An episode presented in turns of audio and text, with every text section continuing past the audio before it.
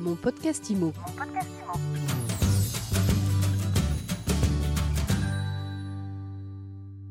Bonjour à tous et bienvenue dans ce nouvel épisode de mon podcast IMO. Merci d'être de plus en plus nombreux à nous écouter. Tous les jours, on décrypte l'actu qui vous fait du bien et aujourd'hui, eh bien, on s'intéresse aux attentes immobilières des jeunes et on en parle avec Jean-Marc Torolion, président de l'AFNAIM. Bonjour. Bonjour Ariane. Jean-Marc, vous venez de réaliser une étude avec l'IFOP sur le rapport des jeunes au logement. Alors, qu'est-ce que vous pouvez nous dire des attentes immobilières des moins de 30 Oui, alors effectivement, cette étude, elle concerne les 18-30 ans et nous nous sommes souciés de savoir un petit peu quels étaient leurs désirs, leur compréhension du marché du logement et leurs aspirations profondes. Alors d'abord, qu'est-ce qu'on constate? On constate que pour 40% de ces jeunes, ils habitent chez leurs parents, mais près de 60% ont dès 21 ans euh, quitté le logement familial et ils ont été amenés à euh, avoir un parcours. Alors ce parcours peut être dans le cadre de logement gratuit, peut-être en tant que propriétaire pour 14% d'entre eux, et puis locataire.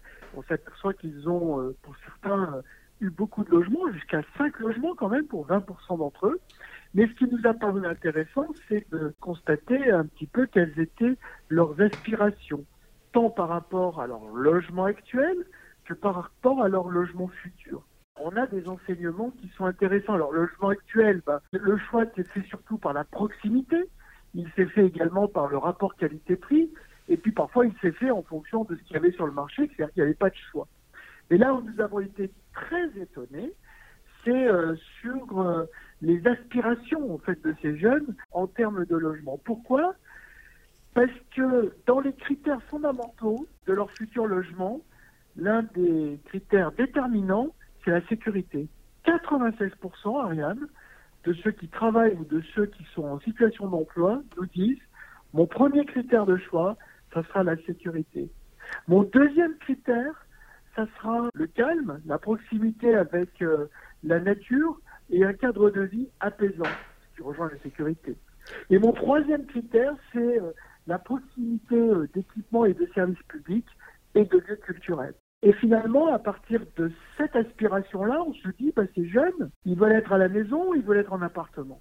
71% nous disent, nous voulons une maison individuelle. 7 jeunes sur 10 souhaitent vivre en maison. Alors on se dit, mais ces maisons, finalement, est-ce qu'elles sont écologiques ou pas? Et on leur pose la question. Est-ce que le critère de l'écologie passe par la maison ou le plus écologique, c'est l'appartement? Eh bien, là aussi, euh, c'est assez surprenant.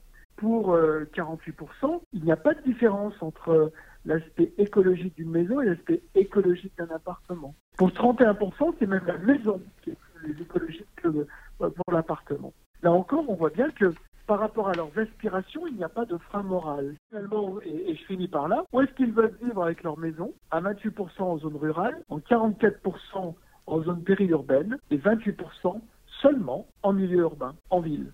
Voilà le schéma de cohérence aujourd'hui qu'expriment les jeunes, maison individuelle, sécurité, équipement public, périurbain. Alors la sécurité, comment ils l'appréhendent? Je pense qu'on n'échappe pas à, à, une analyse euh, au fond de la société telle qu'elle euh, s'exprime aujourd'hui. C'est-à-dire que cette sécurité, c'est une sécurité à tout point de vue, c'est une sécurité euh, c'est un cadre de vie apaisant, c'est pas d'agressivité dans l'univers dans lequel ils évoluent, mais c'est aussi une sécurité sanitaire, ce qu'on oublie souvent. Et la maison individuelle répond à cette sécurité sanitaire. Quand on a été amené à être confiné dans son logement et dans son petit logement, on se dit évidemment que mon logement futur répondra à un cocon familial, un cocon sanitaire et la sécurité sanitaire, c'est comme la sécurité tout court, elle passe par un certain type de logement. Moi, je crois que c'est ça. Alors, ce qui est intéressant dans l'aspect sécuritaire, c'est que euh, on pourrait se dire, bah, les étudiants ont peut-être moins d'aspiration, en tout cas, que ceux qui sont actifs. Mais pas du tout. 96% des étudiants, comme 96% des jeunes actifs, aspirent à cette sécurité. Alors, on s'est dit, est-ce qu'il y a plus de femmes que d'hommes? Pas du tout. Le marqueur n'est pas évident. Donc, c'est une aspiration profonde. Ces jeunes, ils se projettent propriétaires ou locataires? Ils se projettent propriétaires. En fait, 8 sur 10 veulent devenir propriétaires. 85% considèrent que c'est la solution la plus économique. Donc en fait, la notion d'usage, que je pensais pourtant être une notion moderne, c'est bien la notion d'être propriétaire qui, qui prédomine et relativement rapidement, cet actif sur 10 nous dit dans les 5 ans, je veux être propriétaire. Et par ailleurs, cette notion de propriété, elle n'est pas freinée par l'accès au financement. L'accès au financement semble ni plus problématique ni moins problématique parce qu'on est jeune. Elle s'inscrit dans la moyenne générale que nous avions calculée euh, en juin pour les Français. 45% des, des sondés nous disent j'ai pas de problème pour accéder à un crédit, ce qui est la moyenne nationale. Et globalement, ils sont réalistes sur la situation financière? Sont réalistes. Là où ils ne sont pas tout à fait réalistes, c'est sur euh, les mesures qu'il faudrait prendre pour favoriser le logement des jeunes. Moi, je suis surpris que 17% considèrent qu'il faut construire plus seulement, et 21% nous disent qu'il faut construire plus de logements étudiants. Par contre, ils sont 45, euh, 48% à nous dire il faut baisser les loyers, augmenter les aides personnelles, maîtriser la fiscalité, faciliter l'accession. Donc il y a une petite contradiction finalement. C'est le soutien à la demande, mais pas un soutien à l'offre. Là, j'y vois une contradiction. Et alors, pour revenir sur la façon dont ils appréhendent euh, ce marché de l'immobilier, est-ce que vous les avez interrogés sur la façon dont ils envisagent de devenir propriétaires avec ou sans agence immobilière? Est-ce qu'on les a interrogés sur cet aspect des choses? Non. Je n'ai pas la réponse euh, sur le fait de savoir s'ils veulent passer par l'intermédiation ou pas.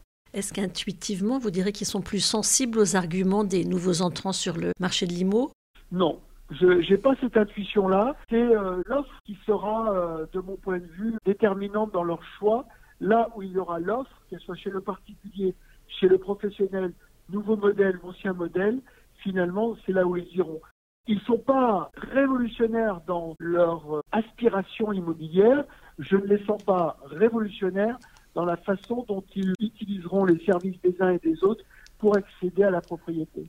Dernière question, Jean-Marc, qu'est-ce que vous leur donneriez comme conseil à ces jeunes, aux jeunes diplômés notamment qui nous écoutent pour bâtir leur avenir immobilier au plus vite et au mieux?